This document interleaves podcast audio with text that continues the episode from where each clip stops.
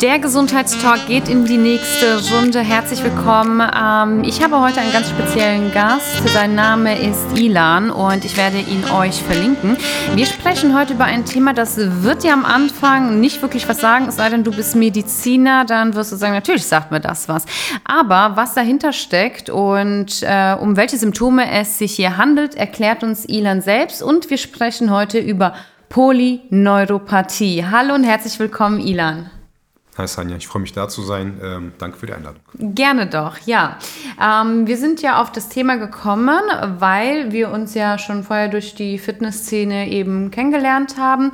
Und äh, du hattest ja dann damals erzählt, dass du eben po äh, Post-Covid hattest. Da fing ja damit dann eigentlich alles an. Also du hast mir eigentlich so ein bisschen über deinen gesundheitlichen Werdegang der letzten Jahre erzählt. Magst du kurz was dazu sagen? Ja, ich versuche das nicht zu lang zu machen. Ähm Post-Covid ist ein schwieriger Begriff. Also Post-Covid ist wirklich ein schwieriger Begriff, ähm, weil es sich in meinem Fall tatsächlich eher um ein Impfproblem handelt. Mhm. Das Ganze wird zwar so ein bisschen unter Post-Covid geschoben oder unter Long-Covid, aber in meinem Fall waren das ganz, ganz klare Impfschäden. Mhm. Zu den Impfschäden, ähm, wann hat das begonnen und wie bist du überhaupt zu der Impfung gekommen? Hast du von alleine gesagt, ja, ich will das, ich sehe das als äh, nützlich an? Oder wurdest du eher in diese Rolle reingedrängt und äh, genau? In meinem Fall war das so, dass ich mir eigentlich sicher war, mich nicht impfen zu lassen, mhm. weil ich jetzt das Gefühl hatte, ich bin recht fit. Also es gab vorher nichts, wo du gesagt hast, äh, ich bin schon ein bisschen anfällig für oder wie auch immer. Nein, das, das ist Jahre her, mhm. seitdem ich ähm, einen recht gesunden Lebensstil pflege, jetzt auch als ähm, Lifestyle-Coach ja. und Personal Trainer habe ich nie wirklich, nie echte Probleme mit mir selber gehabt. Also es, es, lief eigentlich alles ganz gut. Also die typischen Erkältungen, die man ab und zu hat, die typischen Wehwehchen, aber jetzt nichts, wo ich jetzt gesagt habe, oh, das äh, habe ich jetzt schon. Mhm. Okay, und dann wurdest du geimpft einmal und wie war das? Ja, genau, das war damals äh, im Mai 2021 kam die erste Impfung. Habe mir damals gedacht, gut, äh, deine, meine Frau war damals schwanger mit dem dritten meine Mutter hat es kurz davor mit Covid erwischt und meine Großmutter ebenso. Beide waren im Krankenhaus, beiden ging es wirklich nicht gerade gut. Weswegen? Ähm, na, beide haben eine Lungenentzündung dann Aha. bekommen. Also im, im, im Zuge der Covid-Erkrankung waren beide mit Lungenentzündung im Krankenhaus. Und dann habe ich mir gedacht, vielleicht mache ich es einfach, um Menschen um mich herum zu schützen.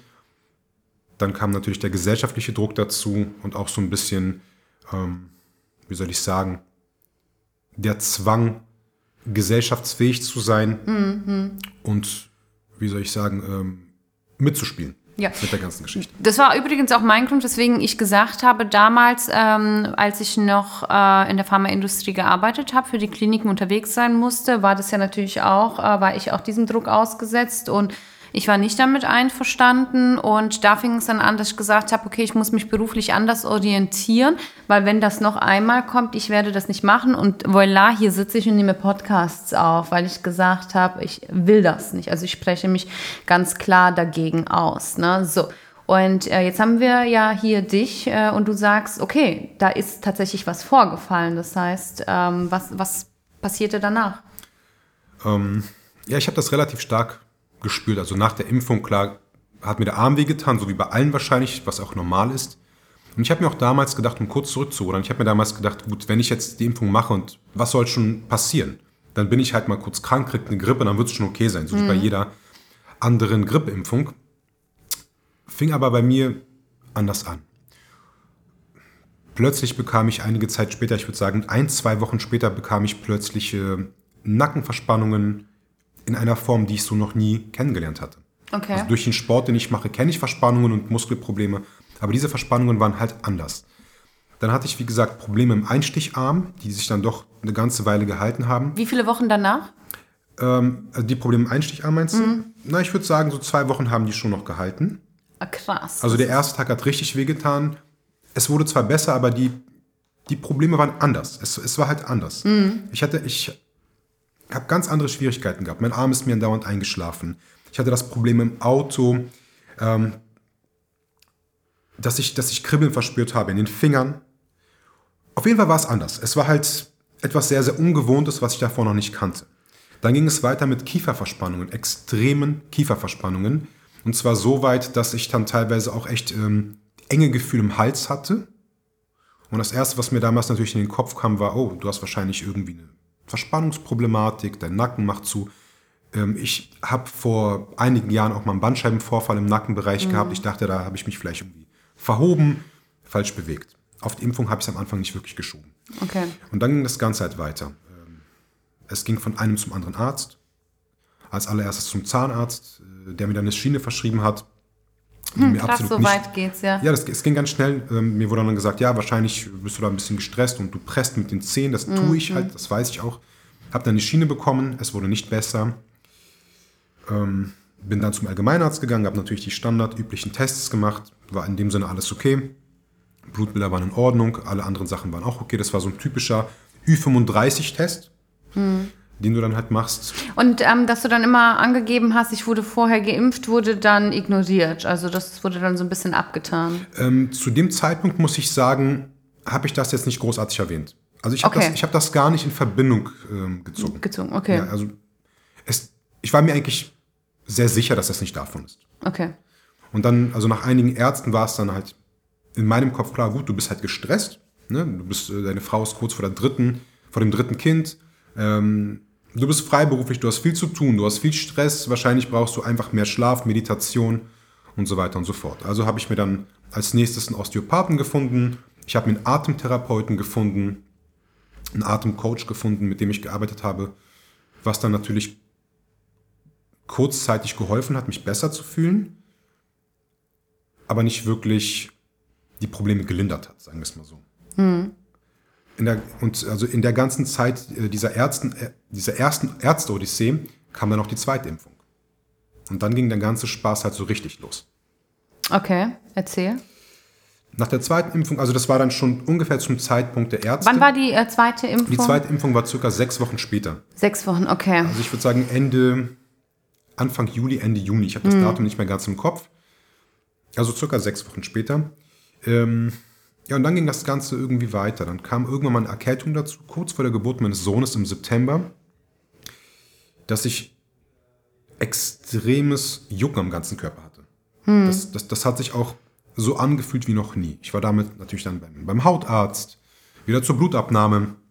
War alles negativ, war alles gar kein Problem. Auch da wurde mir gesagt, wahrscheinlich ist es Stress. Äh, Im Zuge dessen kam eine Prostataentzündung dazu, was sehr ungewöhnlich für einen jungen Mann wie mich ist, der doch recht aktiv ist ähm, in jeglicher Hinsicht. Und dann hatte ich langsam das Gefühl, dass was nicht stimmt. Hm. Dann kamen so langsam die ersten Zweifel auf und ähm, auch die ersten Ängste bezüglich der Impfunverträglichkeit. Hm.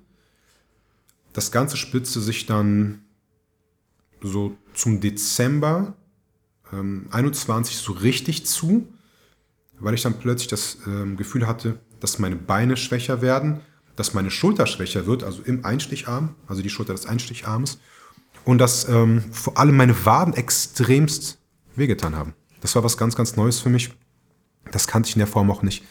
Extreme Krämpfe in den Beinen, Wadenschmerzen, Schwäche. Wurden die Intervalle dann immer kürzer? Es war dann ein Dauerzustand. Dauerzustand? Ja, das war dann ein Dauerzustand. Dieser Dauerzustand ging nicht mehr weg.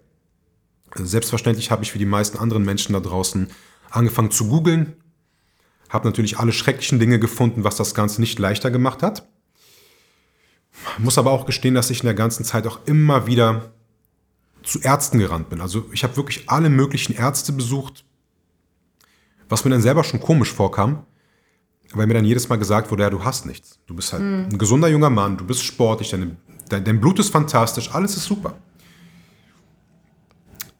Und keiner wollte dann zu diesem Zeitpunkt dann irgendwie auf diese Impfschäden eingehen oder beziehungsweise die Möglichkeit in Erwägung ziehen, dass es ähm, durch die Impfung gekommen wäre. Nein, nein. Äh, ähm, ganz im Gegenteil, ganz im Gegenteil. Mir wurde gesagt, ähm, da, es, es gibt Impfschäden nicht in dieser Form. Mhm. Impfschaden würde ich, dann nur, würde ich nur dann spüren, wenn man dann irgendwie nach der Impfung umfällt, einen Herzinfarkt bekommt ah, ja. oder vielleicht eine Grippe hat. Mhm. Nichts davon habe ich gehabt. Aber diese ganzen Symptome, die du hattest, die deuten einfach nicht auf eine Impfung hin, sondern auf Altersbescheinigungen. naja, die haben das im Endeffekt so. die haben das ehrlich, Alterserscheinungen. Alterserscheinungen. So. Die haben es ehrlich gesagt so abgetan, als wäre ich nicht ganz dicht. Also die ja, haben das ja. auf meine Psyche geschoben und haben mich dann immer wieder gefragt, naja, hast du mehr Stress als sonst? Und Aber das ist es ja auch, muss ich wirklich sagen, ähm, die erste und gängigste Frage, hast du denn mehr Stress? Ja, also da denkt man sich, sag mal, wir, wir leben in einer ganz, okay, man kann es ja einmal fragen, aber wenn es dann ständig dazu kommt, ob du Stress hast, ähm, dann wird es ja irgendwo auch lächerlich. Also man fühlt sich ja dann nicht richtig ähm, wahrgenommen in dieser Situation, oder? Du fühlst dich zum einen nicht wahrgenommen und zum zweiten hinterfragst du dich selber. Also du mhm. verstehst dann selber nicht, okay, sind die jetzt das Problem oder bin ich das Problem? Ich bin super reflektiert als Mensch und verstehe auch, dass Ärzte nicht wirklich viel Zeit haben. Und ich muss dir auch gestehen, als nicht Privatversicherte habe ich dann angefangen, mir private Ärzte zu suchen, um A, einen Termin zu bekommen, weil es einfach in Berlin fast unmöglich ist, einen guten Arzt zu finden und einen Schnelltermin zu bekommen. Also ich kenne sehr viele gute Ärzte. Beim nächsten Mal kommst du direkt zu mir und ähm, ihr auch. ja, das war halt mein Problem damals. Also habe ich mir äh, viele private Ärzte aus meinem Kundenkreis empfehlen lassen. Ja. Und habe dann an die, ich würde sagen, an die 10.000 Euro bezahlt, um Ärzte zu besuchen, um Termine zu bekommen und habe dann alles privat bezahlt. Hm. Die Diagnosen waren genauso wie bei den anderen Ärzten.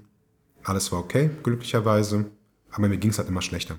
Okay, und ähm, wie lang ging, ging dieser ähm, Zeitraum, in dem du diese Testung hast durchführen lassen, Ärzte besucht hast und äh, nach quasi einer Antwort gesucht hast? Ehrlich gesagt zwei Jahre. Mhm. Aber wann war dieser Period, als du gesagt hast, dass du, dass du dann auch im Bett lagst, dass du nicht mehr konntest, dass du dich nicht mehr bewegen konntest und du das Gefühl hattest, dass du ALS hast?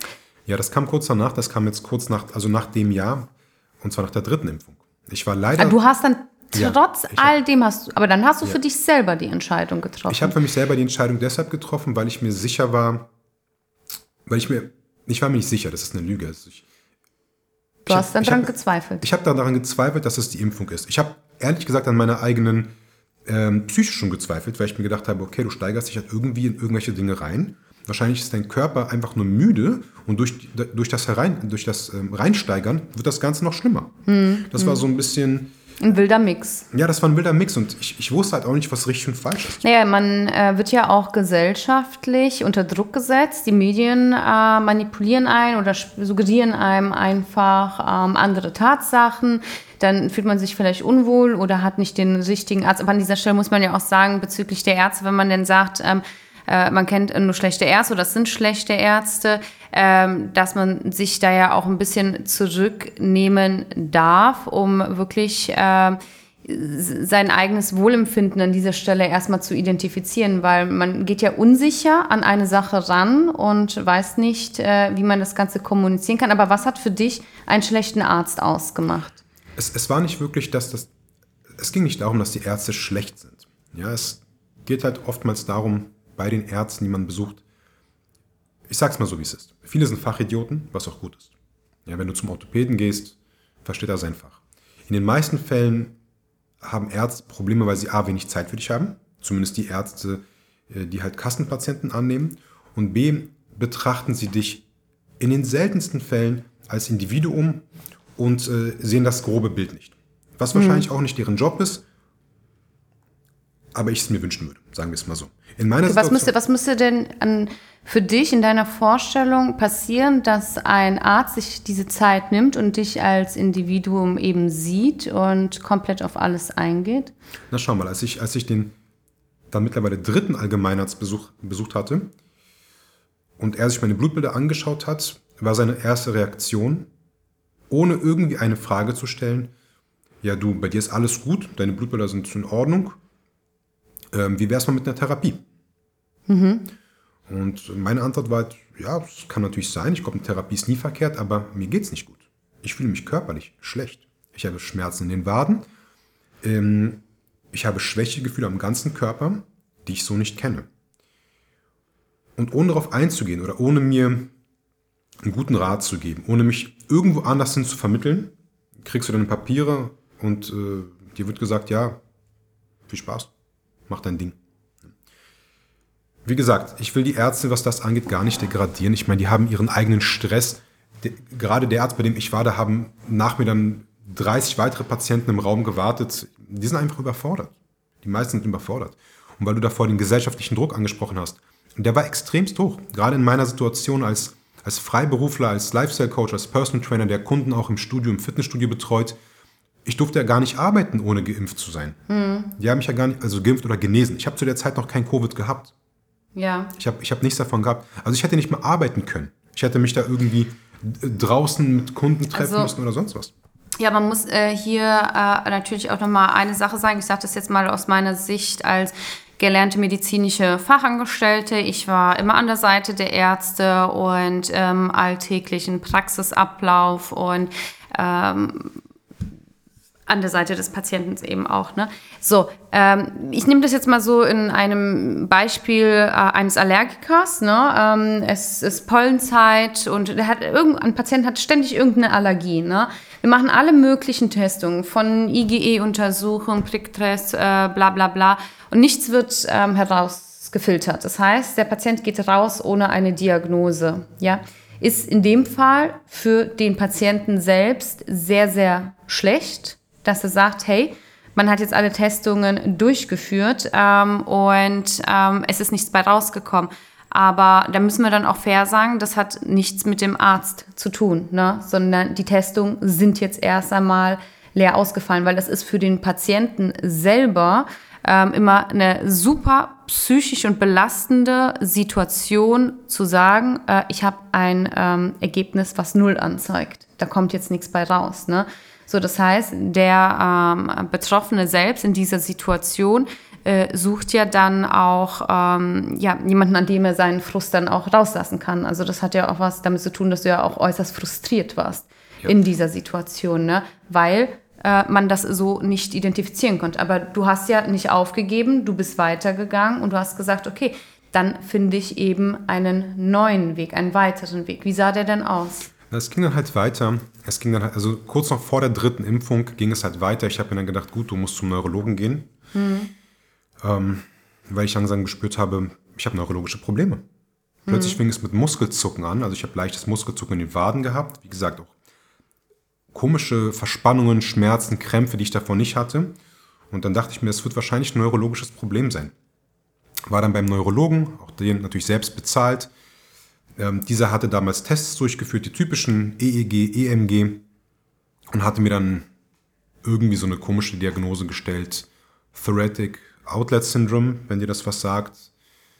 Ja, so nach dem Motto, dass ich da irgendwie etwas verspannte Brustmuskeln habe und deshalb das Problem irgendwie am ganzen Körper hängt.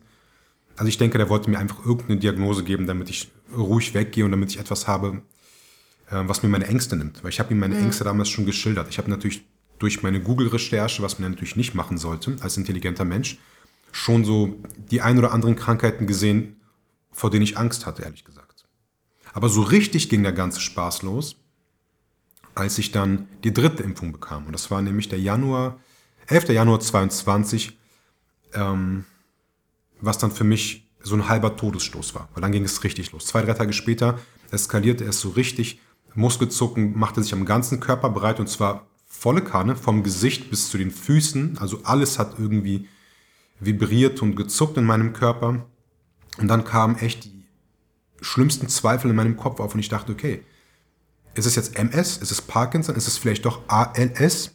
Wie bist du drauf gekommen, ähm, dass es MS, ALS oder äh, Parkinson, hast du gesagt, äh, ja. sein könnte. Also woher kanntest du diese Begrifflichkeiten und die Symptome? Na, ich, bin, ich bin durch meinen Job als, wie gesagt, Lifestyle Coach und Person Trainer und über viele, viele Jahre Betreuung von Ärzten schon so ein bisschen im Thema drin. Mhm. Ich, ich kenne mich da leider relativ gut in verschiedenen Krankheitsbildern aus, habe natürlich auch selber recherchiert und wie schon erwähnt, Google ist leider ein schlechter Platz, wenn es um Krankheiten geht. Das Erste, was man findet, sind immer die schlimmsten Sachen.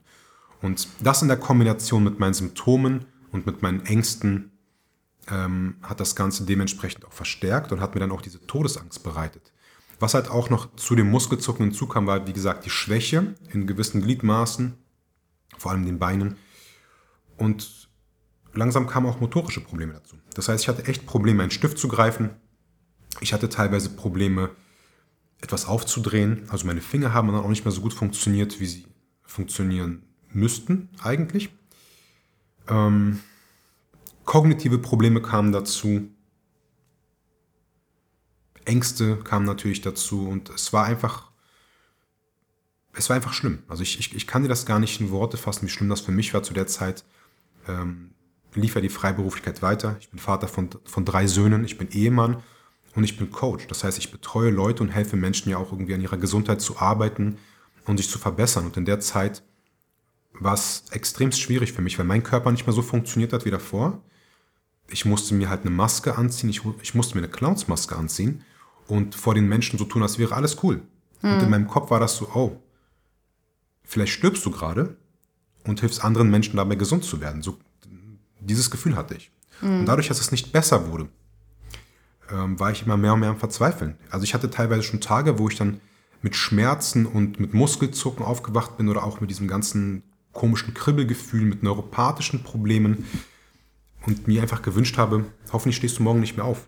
Ich habe keine Lust mehr auf das Ganze. Also es ging halt wirklich so weit, ja. dass ich in so ein tiefes Loch gefallen bin ähm, und ich wusste, wie ich da rauskomme. Genau, das heißt, du fühlst dich hilflos, nicht abgeholt, nicht verstanden. Ähm, in die Enge getrieben. Äh, einerseits dann vielleicht auch Schuldgefühle, weil du sagst, ich habe mich auf dieses Spiel eingelassen, ich habe für den Job alles riskiert, indem ich mich habe impfen lassen. Jetzt nehmen mich die Menschen oder die Umgebung nicht ernst oder äh, meine Diagnose wird nicht erkannt. Das heißt, es ähm, fließen sehr, sehr viele Faktoren in diese ähm, Geschehnisse rein. Wem gebe ich jetzt die Schuld? Sind es die Ärzte? Ist es die Regierung?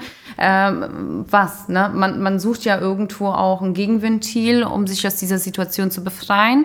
Äh, liebe Zuhörer an dieser Stelle, schreibt uns gerne auch, habt ihr Ähnliches erlebt? Äh, wie war es bei euch, als ihr geimpft wurdet? Könnt ihr diese Geschichte bis dato nachvollziehen? Wie gesagt, ähm, das ähm, Interview hier ist ähm, tatsächlich ohne Skript, einfach nur frei.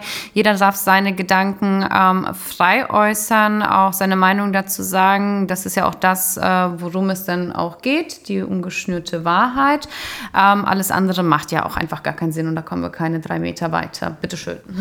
Definitiv. Und es ging halt mit, es ging halt zwei, drei Monate so in diesem, in diesem mhm. Gefühl, das, das, das war es jetzt für mich. Ich war mir sicher. Ja, und man muss ja auch dazu sagen, also ähm, dieses Gefühl von Hilflosigkeit, Machtlosigkeit, wenn du in so einer Bubble bist äh, äh, und man quasi mit dem Finger auf dir zeigt, so ja, du hast doch psychische Probleme vielleicht, du hast doch Stress und eigentlich bist du äh, ein ähm, bisschen zu alt oder du kommst jetzt ins entsprechende Alter und äh, das belastet ja noch äh, diese ganze äh, Symptomatik. Ne? Und das äh, ist ja auch so, dass dann Symptome dadurch ja dann auch verstärkt sein können, weil man ja irgendwo auch müde wird und schläfriger.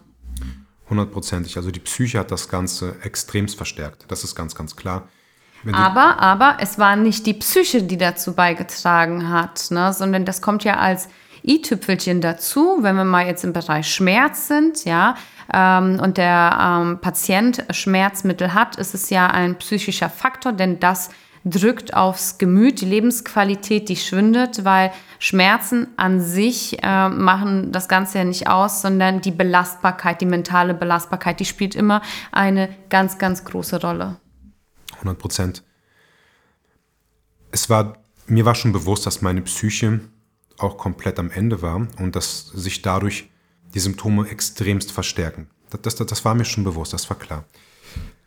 Es war halt nur so, dass einfach irgendwie alles zusammengebrochen ist in mir drin, also körperlich und auch so ein bisschen geistig und du halt oder ich in dem Sinne, in dem Falle halt drei Monate das Gefühl hatte, okay, du stirbst jetzt. Hm. Das war's für dich und du lebst von morgens bis abends jede Minute, jede Sekunde in Todesangst. Ähm, was mir so ein bisschen geholfen hat in der ganzen Zeit, also als die Drittimpfung dann kam und ähm, der, der Körper extrem eskaliert ist, dass ich mehr und mehr angefangen habe zu recherchieren. Also ich hing wirklich in jeder freien Minute im Internet rum, habe leider gegoogelt, bin aber dann irgendwann mal auf einige Facebook-Gruppen getroffen, ähm, die damals, glaube ich, ich glaube, das waren amerikanische oder englische, nee, das müssten amerikanische Facebook-Gruppen gewesen sein, mit Leuten, mit Menschen, die halt denen es halt ähnlich ging. Mhm. Und ich habe dann erst angefangen zu recherchieren, ah, okay, welche, was war eigentlich das Problem? Und alle hatten eine Gemeinsamkeit, und zwar die Impfung. Vor allem waren es die mRNA-Impfungen, ne, also das, das typische mhm. BioNTech und Johnson Johnson, was auch immer noch dazu kam. und habe dann mehr und mehr Gleichgesinnte im Netz getroffen, die über die die über wirklich fast eins zu eins die gleichen Probleme berichtet haben, teilweise über schlimmere Sachen. Einige von denen sind in Rollstühlen gelandet und haben gar nicht mehr funktioniert. In der ganzen Zeit, als, das, als, als, als es mir so ging, bin ich über meine Schwägerin auf einen weiteren ähm, Neurologen getroffen. Hm. Ich, hatte, ich hatte das Glück, dass er mich angenommen hat. Und das war der allererste Arzt nach einer fast einjährigen Odyssee, der mir endlich mal komplett zugehört hat. Der hat mich komplett zugehört, der hat mich vom, von A bis Z befragt. Und der fand das dann ganz komisch, dass ich dann äh, die Prostataentzündung angesprochen hatte. Er fand das Muskelzucken auch ganz merkwürdig. Also er fand die ganze Kombination so ungewöhnlich, dass er halt angefangen hat, ähm, zu hinterfragen, was da los ist. Ja. Und er war der allererste, der das Impfproblem angesprochen hat und meinte zu mir, dass immer mehr und mehr vor allem junge sportliche Menschen zu, zu ihm kommen, und sehr komische, unspezifische Probleme haben, die eigentlich nicht zusammenpassen. Ja. Also ich finde es ganz schön, dass du das jetzt hier so an dieser Stelle auch angesprochen hast, denn viele, die mich kennen, die wissen ja, dass ich mit Ärzten zusammenarbeite und das auch sehr gerne und mit sehr, sehr guter Erfahrung. Ich lasse jedem aber trotzdem ausreden, weil wenn ich sage, hey Leute, ich kenne sehr gute Ärzte und sehr gute Neurologen, ich kann euch da eigentlich gar nicht ähm, verstehen, dann ähm, ja, stoße ich ja auch in die Kritik, aber du hast es jetzt hier, deswegen habe ich dich gelassen bis zum Schluss, das auch äh, ganz gut angesprochen, du bist an einen guten Neurologen geraten. Ja, an dieser Stelle. Es gibt sie überall. Ne? Also es sind, äh, ich glaube, das kann man halt einfach an der Hand abzählen, wer jetzt vielleicht nicht den Erwartungen entspricht. Aber wir müssen uns hier auch ähm, ganz klar, und das ist mein Appell, liebe Zuhörer, immer distanzieren, alle über einen Kamm zu scheren und die Arbeit vieler Ärzte ähm, schlecht zu reden, weil vielleicht zwei, drei ähm, nicht gut sind. Doch ähm, genau, es gibt sehr, sehr viele gut und deswegen finde ich an dieser Stelle Gut, dass du das auch mal angesprochen hast, der deine Symptomatik geholfen hat, weil wir gehen ja später weiter in die Geschichte. Da Absolut. Noch spannender. Ähm, wie schon erwähnt, es ist gar keine große Kritik an Ärzten. Das sind, das sind Menschen, die in einem System gefangen sind, wo sie mitspielen müssen. Die haben halt, also ein guter, gut besuchter Arzt hat es halt auch nicht leicht die, die. Ähm, er hat ja zum Beispiel deine Prostata-Thematik angezweifelt, ne? Also da wurde er. Er hat nicht, hellhörig. Er, hat nicht er, hat, er wurde hellhörig. Er wurde hellhörig, so, weil er sich genau. gedacht hat, wie kann das sein? Wie, wie passt Jucken mit Prostataentzündung, Verspannungen, Muskelzucken, Schwächegefühlen, wie passt das Ganze zusammen? Er hat natürlich die standardneurologischen Tests bei mir durchgeführt, EEG, EMG, die Gott sei Dank alle gut waren, ähm, wodurch dann ALS in Anführungsstrichen ausgeschlossen werden kann. Mhm. Er hat mich zu einem Gehirn-MRT geschickt, das glücklicherweise auch gut war. Er hat mit mir sehr interessante Bluttests machen lassen. Und da ging es um ähm, den Epstein-Barr-Virus, um den Herpesvirus quasi, mhm. ähm, wo er dann feststellen musste, oh, die ganzen Werte sind bei mir erhöht. Was sehr, sehr typisch ist ähm, bei Menschen, die halt geimpft worden sind. Oder bei Menschen, die halt auch Covid hatten. Ja. Das war ja so ein Riesenthema, dass dann unheimlich viele Dinge im Menschen getriggert werden, die dann diesen Herpesvirus, sofern er mal da war, extremst triggern. Ja. Und das hat für ihn auch so ein bisschen ähm, das ganze Kribbeln im Körper ausgemacht. Es hat sich halt so angefühlt wie eine Gürtelrose am ganzen Körper, falls jemand weiß, das, wie eine Gürtelrose ist. Ja, das heißt, ähm, laut den letzten Untersuchungen zufolge konnte man feststellen, dass es an dass das Herpes, was du schon vorher in dir äh, getragen hast, durch den Impfstoff aktiviert wurde. Ja, also das wurde jetzt nicht direkt gesagt, dass es dadurch aktiviert wurde. Fakt Aber ist, könnte, könnte. Könnte. Fakt ist, die Werte waren halt positiv. Und wenn man das dann vergleicht mit äh, den anderen Kandidaten, die äh, dieselben äh, Symptomatiken aufwiesen, durch das, dass das immer wieder zum äh, gleichen Ergebnis hinführt. Genau, also so langsam in der, in der Zeit kam auch so langsam äh, die ersten lauten Töne äh, mit Impfbeschwerden, mit, also mit hoch. Also langsam wurde die Gesellschaft und auch die Politik offener für das Thema. Also mhm. wir befinden uns mittlerweile schon Mitte 2022. Und irgendwie stellte sich heraus, dass es gewisse Parameter, gewisse Gemeinsamkeiten bei allen Leuten gibt, bei allen ja. Menschen gibt, die sowohl an Long-Covid, also sowohl an den äh, Nebenwirkungen des Viruses ja. litten, als auch die Nebenwirkungen äh, des Impfstoffs. Also okay. das, die Parallelen wurden immer enger. Also es, es, es gab irgendwie wurde das immer ähm, ähnlicher, die Problematik. In meinem Falle war es dann halt so, dass mein zentrales Nervensystem dadurch wohl getriggert wurde und ja, dadurch mein ganzes System eskaliert ist. Okay. So, das ging also dann weiter.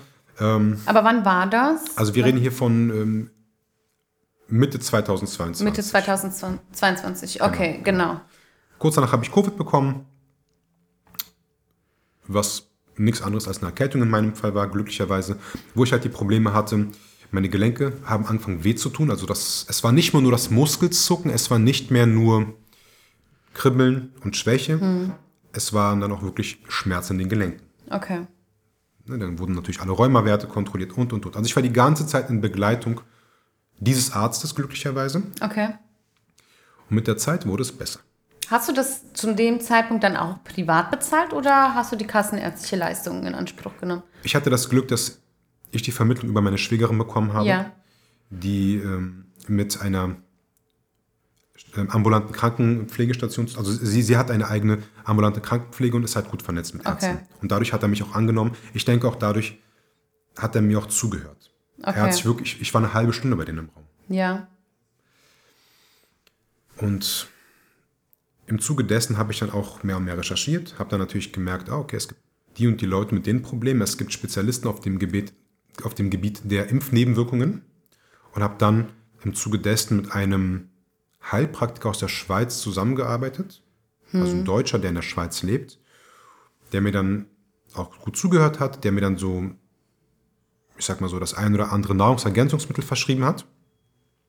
Und dann wurde es langsam besser. Also es wurde halt wirklich besser. Die Schwächegefühle gingen größtenteils weg. Ich konnte meinen Sport genauso durchführen wie zuvor, also fast genauso. Habe aber gemerkt, dass ich bei jeder kleinsten Erkältung oder bei anderen Stressoren, wenn du mal ein paar Tage schlecht geschlafen hast oder bei allen Sachen, die normalerweise jetzt nicht so schlimm sind, ähm, habe dann halt gemerkt, dass diese Probleme, die ich hatte, immer wieder kommen. Also es Ja. kommt immer wieder zu Muskelzucken, sogar bis heute. Es kommt immer wieder zu irgendwelchen komischen Symptomatiken, die ich davor nie in meinem Leben hatte. Okay. Das heißt, auf der einen Seite warst du dann ähm, beruhigt. Das heißt, du hast ähm, Zuspruch erhalten, man hat sich dir angenommen und es gab ein bisschen Licht am Ende des Tunnels. Aber bei jeder kleinsten Anfälligkeit äh, wurden die Symptome wieder stärker. Das heißt, äh, die Suche ging weiter. Ja, die Suche ging leider noch ein ganzes Jahr weiter. Es war halt ein Auf und Ab. Ja. Mir ging es insgesamt besser, aber ich habe verstanden, ich bin nicht mehr der Alte. Ich konnte das Leben nicht mehr so leben wie zuvor. Ich konnte beim Sport nicht mehr so viel Gas geben. Ich war nicht mehr so stressresistent, ehrlich gesagt. Was schwierig ist, wie gesagt, wenn du Freiberufler und Vater von drei Söhnen bist. Lifestyle Coach. Lifestyle, genau, also wenn du, wenn du dann halt irgendwie mit Menschen zu tun hast und schon gestresst bist den ganzen Tag, so. Eine unheimlich schwierige Zeit und eine Diagnose habe ich immer noch nicht gehabt. Okay. Weil in meinem Fall kann man über Impfnebenwirkungen sprechen, aber ich habe halt keine Diagnose gehabt. okay. Das heißt, du kannst niemanden belangen, du kannst niemanden verklagen und du weißt immer noch nicht, was du hast.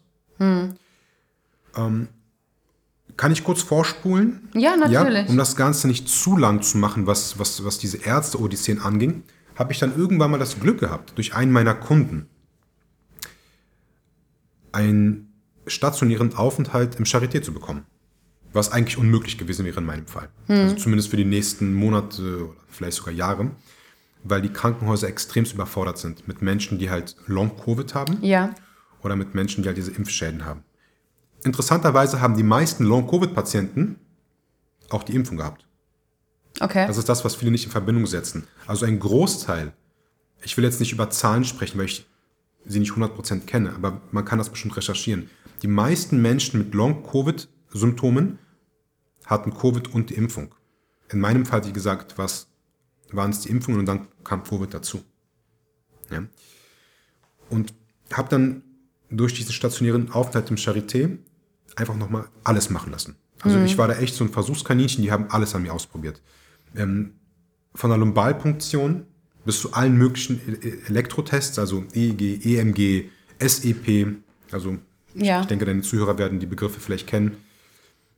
Hautbiopsie, ähm, Kontrastmittel MRT der gesamten Wirbelsäule, also die haben mich da echt auseinandergenommen. Okay. Das war jetzt diesen Juni, Juni 2023. Genau, ich erinnere mich. Und dann kam die erste richtige Diagnose raus. Und zwar Polyneuropathie. eine Entzündung des zentralen Nervensystems. Das hat mich selbstverständlich erleichtert. Also ich habe ich hab endlich etwas auf der Hand gehabt, wo ich gemerkt habe, wow, hm. ich war doch nicht so gestört, wie alle mir gesagt haben. Und da ist was passiert. Da ist etwas passiert, da wurde irgendetwas getriggert.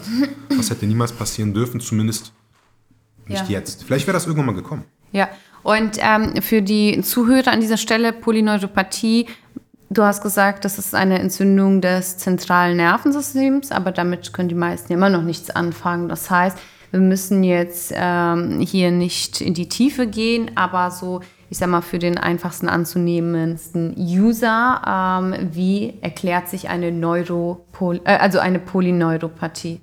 Das ist schwer in Worte zu fassen. Ich habe mich damit natürlich. Also, sagst, ähm, ähm, was sind die äußeren Erscheinungen? Du. Also eigentlich all das, was du gerade. All das, was ich, all das, was ich beschrieben habe, könnte hm. es sein. Es gibt so viele Formen. Ja. Die, die Neuropathie hat so viele Gesichter. Deshalb ist es relativ schwer in Worte zu fassen. Also in meinem Falle ist es halt bis heute das Muskelzucken. Ist es dann ähm, aufgrund deiner Situation, weil du gesagt hast, es hat sehr viele Formen und sehr viele Geschicht, äh, Gesichter, eine neue Form der äh, äh, Polyneuropathie? Ich denke nicht, dass es eine neue Form ist. Ich denke, diese Form gab es oder gibt es schon.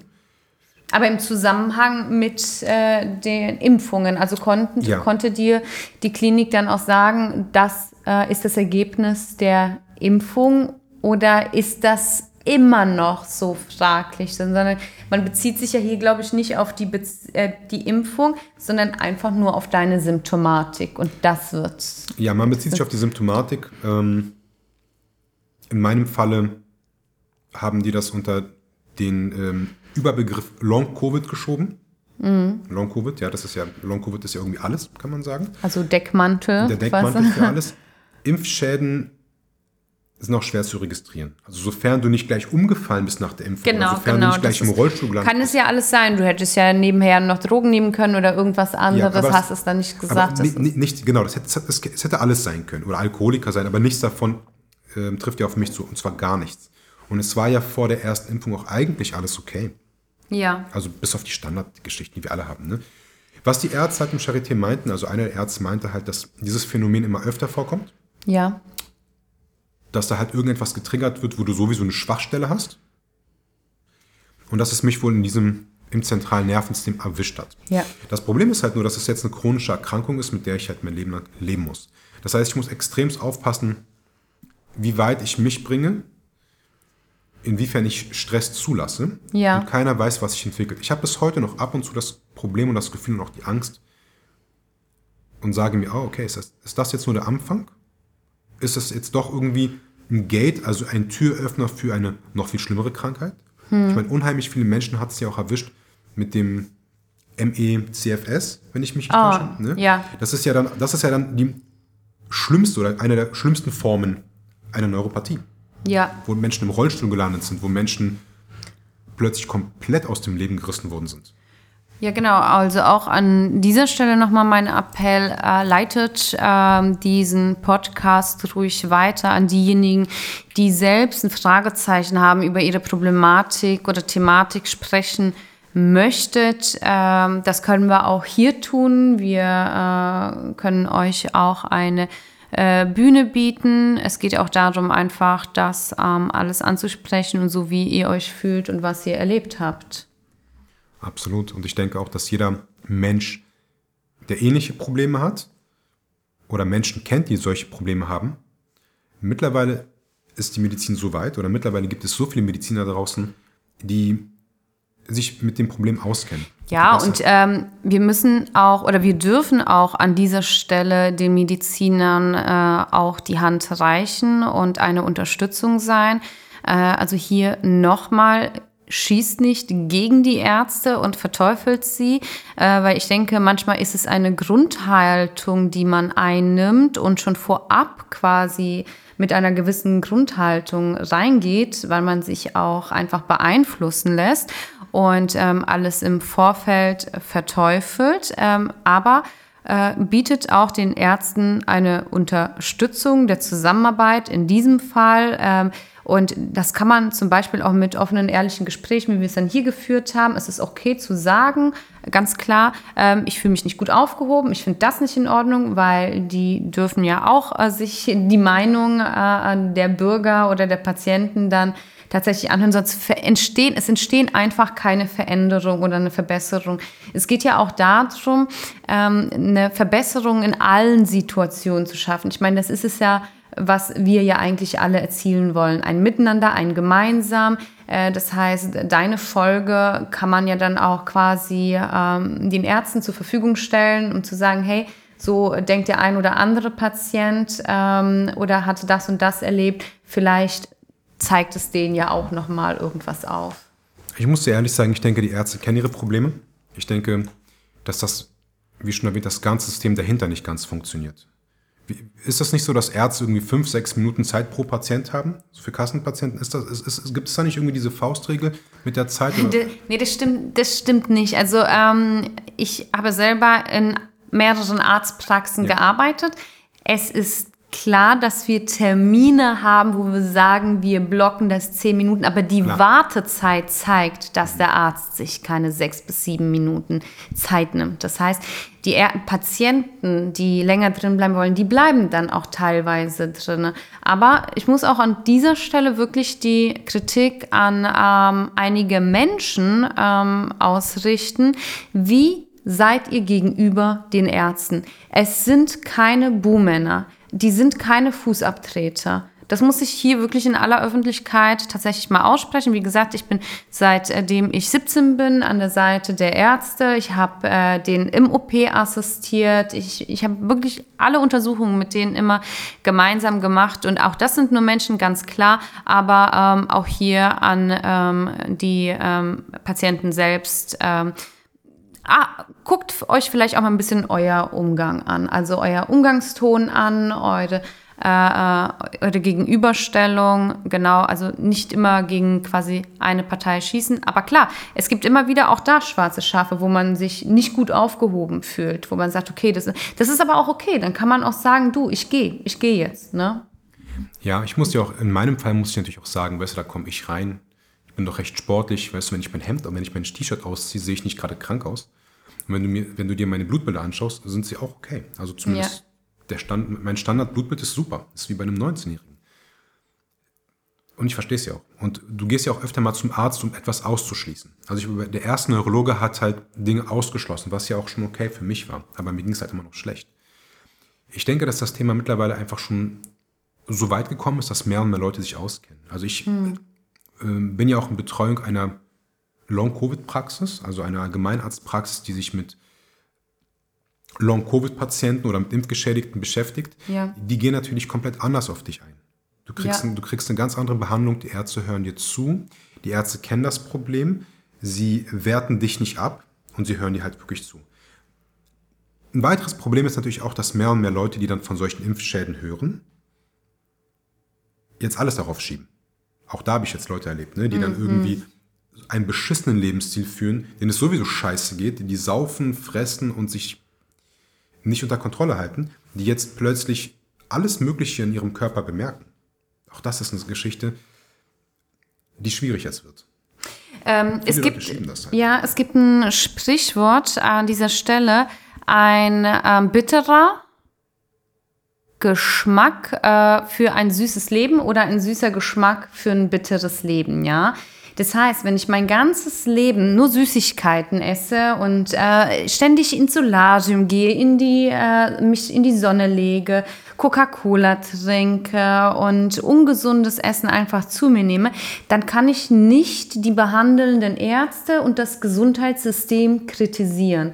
So, auch an dieser Stelle richtet sich nochmal mein Appell an euch. Also bleibt auch manchmal auf dem Boden der Tatsachen. So, wie viel Anteile bringt ihr in gewissen Situationen wieder. Wenn ich zum Orthopäden gehe und sage, was ist mit Ihnen, wieso können Sie nicht, dabei aber äh, äh, Fallschirmspringen betreibe und meinen Körper wirklich vorsätzlich irgendwo schade, dann kann ich nicht hoffen, dass. Ne? Genauso wie ich trage unglaublich gerne Absatzschuhe, aber die sind nicht schuld. So, das heißt, es ist ein Zusammenspiel. Ich hoffe, das wird hier auch klar. Ich hoffe, du nimmst mir das auch nicht übel, dass ich in manchen Situationen auch vielleicht nein, nein. Ähm, anders rede. Aber das ist ja das, worum es letzten Endes geht. Absolut, Jeder ja. vertritt seine quasi Meinung und seine Erfahrung. Es würde auch komplett gegen mich sprechen, wenn ich nicht das sage, was ich erlebt habe. Deswegen habe ich ja diesen Podcast auch ähm, gegründet oder beziehungsweise alles ähm, hier drumherum.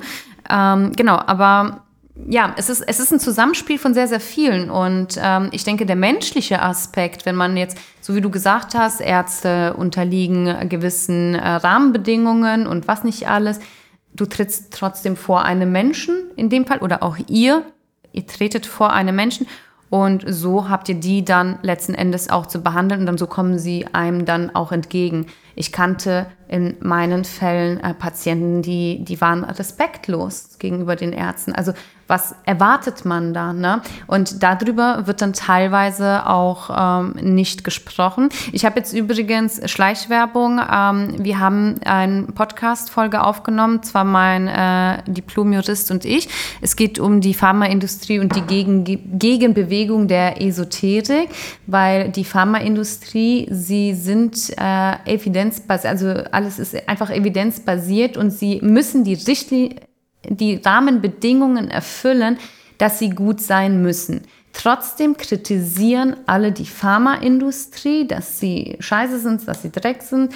Und ähm, in Wirklichkeit schlucken die meisten Menschen Nahrungsergänzungsmittel aus China, äh, die einfach keinen Rahmenbedingungen entsprechen. Ja? Und wenn wir jetzt auch noch weitergehen, beispielsweise in die Esoterik oder in die Religion oder sonst wo, ne?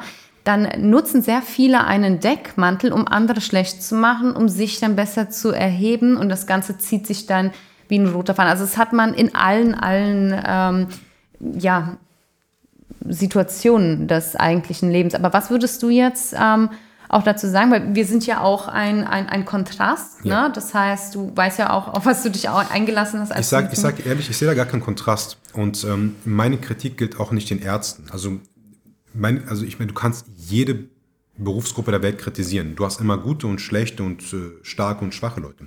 Das, mein, meine Kritik gilt nicht den Ärzten, meine Kritik gilt dem Ganzen. Dem ganzen Prozess, der mit dieser ganzen Covid, ich sag mal so, Pandemie angefangen hat. Es ging genau. einfach darum, Menschen, Menschen wurden relativ schnell gezwungen, etwas zu tun. Menschen wurden ausgegrenzt, die es nicht getan haben. Menschen genau. wurden beruflich. Und das darf man, das darf man definitiv äh, kritisieren und, an dieser Stelle. Und, und die Ärzte, viele der Ärzte waren so im Glauben an das gute Impfprodukt, dass sie einfach nicht glauben konnten, dass dieses Produkt auch Schäden anrichten kann. Auch da muss man die wieder in Schutz nehmen. Viele wussten es nicht besser. Heute weiß man, heute weiß man es besser. Ähm, was ich halt immer schwierig finde, ist einfach von Anfang an zu sagen, nee, das kann nicht daran liegen. Und wie schon erwähnt, meine Kritik gilt nicht den Ärzten, nicht den behandelnden Ärzten. Was ich halt schwierig fand, war die Tatsache, dass ich einfach absolut nicht ernst genommen wurde, mhm. nur weil ich ein gewisses Auftreten habe und nur weil meine Blutbilder gut waren. Es wurde halt auch nicht, es wurde nicht weiter drüber nachgedacht. Wurde, mir wurde halt auch am Anfang nicht gesagt, ja, okay, äh, vielleicht könnte es das sein, geh doch mal zum Neurologen. Ja, geh ich, doch mal hm. hierhin, mach doch mal das. Nichts davon wurde erwähnt. Und da hatten ich, wir die ganzheitliche. Ja, ich glaube, das ist erst etwas, was erst jetzt kommen kann. Ne? Also, und dass man sich auch einfach unterschiedliche Geschichten anhören kann. Also die Seite eines Arztes, eines Neurologen, eines Allgemeinarztes, ähm, wie gehen Allgemeinmediziner damit um, äh, wie gehen Kliniken damit um, Zuweiser und Co. Ne? Was macht die Krankenkasse daraus? Es ist ein Gesamtpaket und Informationen schwimmen herum. Dann gibt es Verschwörungstheoretiker, dann gibt es unzufriedene äh, Menschen, Patienten oder wie auch immer. Also ähm, es gibt hier keine richtig und auch kein falsch. Ne? Es gibt hier einfach unterschiedliche ähm, Aspekte, Wahrnehmungen, Geschichten und die ähm, diskutieren wir hier. So genau. und es geht hier um deine Polyneuropathie und ja. das ähm, wie der, wie es tatsächlich dazu zustande kommt, dass wir uns beide trauen und wagen, auch so einen Podcast zu machen. Also im wagen in meinem Fall mehr. Ich äh, äh, wage es, mich quasi ein Unternehmen zu gründen und äh, Marketing auch zu betreiben und zu sagen, ja, das ist jetzt einfach meine Geschichte. Inwieweit es auch fruchten wird, es kann auch sein, dass ich mir selber ins Knie schieße. Man weiß nicht, das Gespräch hatten wir vorhin. Ähm, aber man kann es halt auch einfach versuchen, genauso wie man alles einfach versucht und so seinen Weg findet in diesem Sinne. Und hier ist es für mich ganz wichtig zu wissen, wie geht es denn jetzt für dich weiter und deiner Polyneuropathie? Ähm, gute Frage, es gibt keine richtige Antwort drauf. Also ich habe jetzt keine Behandlung bekommen. Also mir wurde halt mhm. halt gesagt, wenn es dann wieder so richtig anfängt, wenn dann die neuropathischen Schmerzen kommen, könnte ich ja mal Cortison nehmen oder halt mal ein Antiepileptikum.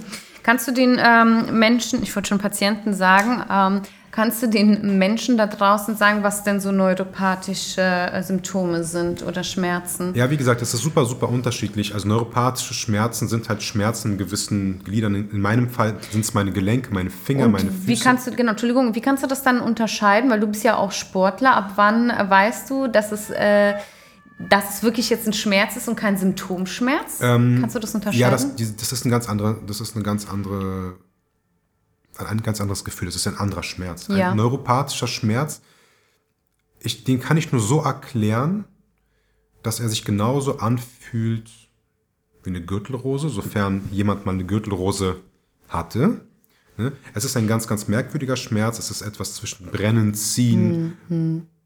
Es ist nicht der gleiche Schmerz wie ein mechanischer Schmerz, wo du dir wehtust oder Muskelkater. Ja. Es ist was anderes. Du kannst das nicht in Worte fassen. Schmerztabletten helfen da auch nicht.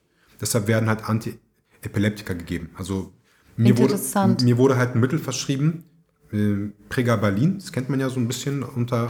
Ich muss noch mit Lars sprechen, ob ich das, was du alles genannt hast, noch zensieren muss. Okay, ja, ne? ja äh, äh nicht schlimm, ja. weil meine äh, nächste Frage wäre, ähm, das würde ich jetzt hier tatsächlich an dieser Stelle mal ein bisschen auffangen und sagen, ähm, dass wir eher einen Teil 2 daraus machen ähm, und ihr euch schon mal im Vorfeld eure Fragen sammelt und wir dann mal abklären, mit äh, äh, wem du oder beziehungsweise wenn, wenn die Menschen jetzt auf uns zukommen und sagen, hey, ich fühle mich angesprochen, Ilan, kannst du mir sagen, wie dein Neurologe hieß? Ich muss das ja auch mhm. rechtlich erstmal alles abklären ja. und das wie wir diesen Weg überhaupt gehen, was ich hier zensieren muss. Ne? Also weil du gerade gesagt hast, ein Antiepileptikum und ähm, äh, Medikamente spielen ja hier auch eine ähm, große Rolle und äh, dass wir da natürlich uns auch ähm, ja, gewissen ähm, Compliance-Richtlinien äh, oder Rahmenbedingungen dann auch halten. Ähm, es ist jetzt einfach mal abzuklären. Aber was kannst du da dem Publikum heute einfach mal mitgeben? Was ich definitiv sagen kann, was immer funktioniert bei 99,9% aller Krankheiten, ist definitiv der eigene Lebensstil. Absolut. Süßes Leben, bitterer Geschmack oder bitterer Geschmack, süßes Leben. Ja, man muss das gar nicht, ähm, so. denke ich, so extrem sehen. Ich denke einfach, dass es ausreicht, wenn man auf die Ernährung achtet, wenn man vor allem auf den Schlaf achtet, vor allem auf seinen Stresspegel achtet, weil mhm. Stress ja dann im Endeffekt überall reinhaut, überall reinschlägt. Ähm, genug Bewegung ist gut, sofern man sich bewegen kann, sofern man da gesund genug ist. Es muss kein Hardcore-Programm sein, aber Bewegung, Ernährung, Schlaf, Stress, die guten Menschen meinen herum. Mhm. Also man, man, man braucht ein gutes soziales Netzwerk, ähm, ein liebevolles vor allem. Das sind, denke ich, die Pfeiler jeglicher Probleme. Also das sind die Sachen, die du halt immer anwenden kannst, um alles, was du hast, zu verbessern. Oder im besten Fall halt präventiv zu arbeiten, dass es gar nicht dazu kommt. Ja. Und die meisten dieser Bereiche, bis auf den Stress, habe ich davor schon dominiert. Also ja. Schlaf war schwierig mit kleinen Kindern. Und das hat das Ganze ja so problematisch für mich gemacht. Ich habe vielleicht noch so ein bisschen das Glück gehabt, so Glück im Unglück, dass ich davor schon recht fit war und ich des, es deshalb nicht noch schlimmer war, ja. als ich sowieso schon abbekommen habe. Weil ich musste glücklicherweise nicht in den Rollstuhl, wie einiges mussten. Gott sei Dank. Nach diesen ganzen Problemen. Und das wurde mir auch von dem einen Neurologen gesagt. Er meinte, Ilan, du hast echt Glück, dass du doch recht stabil bist. Dass, dass dein Lebensstil funktioniert. Weißt du, was ich Jetzt meine? Stell, genau, genau. Das heißt, du warst präventiv, du hast vorgebeugt, indem du äh, dein Leben lang oder einen großen Teil deines Lebens ähm, auch drauf geachtet hast. Deswegen Prävention ist an dieser Stelle super, super wichtig. Ähm, genau, wir warten auf das Publikum ab, wie das Publikum darauf reagiert, was alles reinkommt und ähm, was wir als Gemeinschaft einfach erreichen können. Können wir noch den einen oder anderen Experten zusammenführen und auch mal eine größere Interviewreihe daraus machen. Das wäre vielleicht auch ganz nice. Ihr wisst ja, Nee, ihr wisst es nicht. Aber äh, das ist ja das nächste, was ich hier baue. Eine ähm, ja, so Kampagne mit größeren Interviewreihen, dass man jetzt sagt, okay, wir haben hier einen Gast, vielleicht haben wir dann nochmal einen Gast zu diesem Thema, dann vielleicht einen Forscher, Wissenschaftler. Ähm, und auch den einen oder anderen Arzt. Genau. An dieser Stelle, ja, Ilan, darfst du dich einmal verabschieden, bevor ich. Ja, danke fürs Gespräch. Ich denke, wir haben noch ganz viel Gesprächsbedarf. Ich glaube, da können wir auf jeden Fall noch eine zweite und dritte Runde draus machen. Und ähm, Stichwort Prävention. Auch das etwas, was ich immer wieder, auch in meinem Kundenkreis erwähne. Und ähm, was ich auch gestehen muss, ist, dass ich mehr Ärzte betreue oder betreut habe, als Ärzte mich betreut haben. Okay. Und äh, ganz genau weiß, dass es immer an der Prävention scheitert oder in den meisten Fällen. Also wir leben halt irgendwie in einer Gesellschaft, wo der Prävention sehr, sehr wenig Beachtung geschenkt wird. Unbewusst teilweise, unbewusst, ja. unbewusst. Also manche wissen es tatsächlich nicht besser. Ich habe immer in meinen Recherchen dann äh, festgestellt, die machen wirklich ihr Bestes, die geben ihr Bestes, aber so, äh, es kommt dann halt immer ein bisschen spät. Ne? So, weil, weil sich viele auch nicht trauen, so nach vorne zu gehen. Ähm, und da, da spielen einfach so viele Richtlinien eine ganz große Rolle. Man will nichts falsch machen, man darf nichts falsch machen oder bla bla bla. Wer setzt sich denn wirklich dafür ein? Ähm, aber ich denke, die Menschen sind ja heutzutage, es gibt ja auch sehr viele bekannte Medfluencer, die dann auch ähm, so ein bisschen schon Gas geben. Das ist, das ist nicht die Problematik der Ärzte, das ist die Problematik der, der Menschen. Guck mal, wenn, du hast vorhin den Orthopäden angesprochen, um das jetzt kurz abzuschließen. Wenn du mich persönlich fragst, und ich war selber zehn Jahre in Behandlung, ähm, vor meinem Leben als, als Personal Trainer, 80, 90 Prozent, um jetzt einfach mal eine Zahl zu nennen, auch wenn sie jetzt ein bisschen dreist klingt, der Menschen, die zum Orthopäden gehen, müssen sich einfach nur mehr bewegen und ihren Arsch hochbekommen. Ja, absolut, absolut. Und, und, und dann aber nicht den Arzt angreifen. Nein, natürlich ne? nicht. Genau. Das, das, das, meine ich ja. ja. Ähm, und das gilt fast für alle Lebenssituationen. Wenn du, ja. wenn du zu viel Alkohol trinkst, wenn du zu viel isst, also diese typischen Lifestyle-Probleme, die Lifestyle-Krankheiten, die einfach überwiegen, also überwiegen bei fast allen Menschen. Ja. Damit kann dir kein Arzt helfen. Absolut. Das ist etwas, was du selber machen musst. Der Arzt kann dir da tatsächlich nur helfen, die Symptome runterzukriegen. Das ist nicht die Aufgabe des Arztes, das ist deine eigene Aufgabe. Hm. Das ist ganz, hm. ganz klar. Aber ich denke, dass die Aufklärung einfach verstärkt werden muss, und zwar in jeglichem Bereich. Ja, super ganze 57 Minuten jegliche Statistik darüber, dass man sich einen Podcast 20 Minuten anhören kann, dann schalten alle ab, werfen wir wie immer über Bord. Seit es meine Podcasts gibt, überziehen wir jegliche Rahmen, die Gäste hören zu, wir wissen es.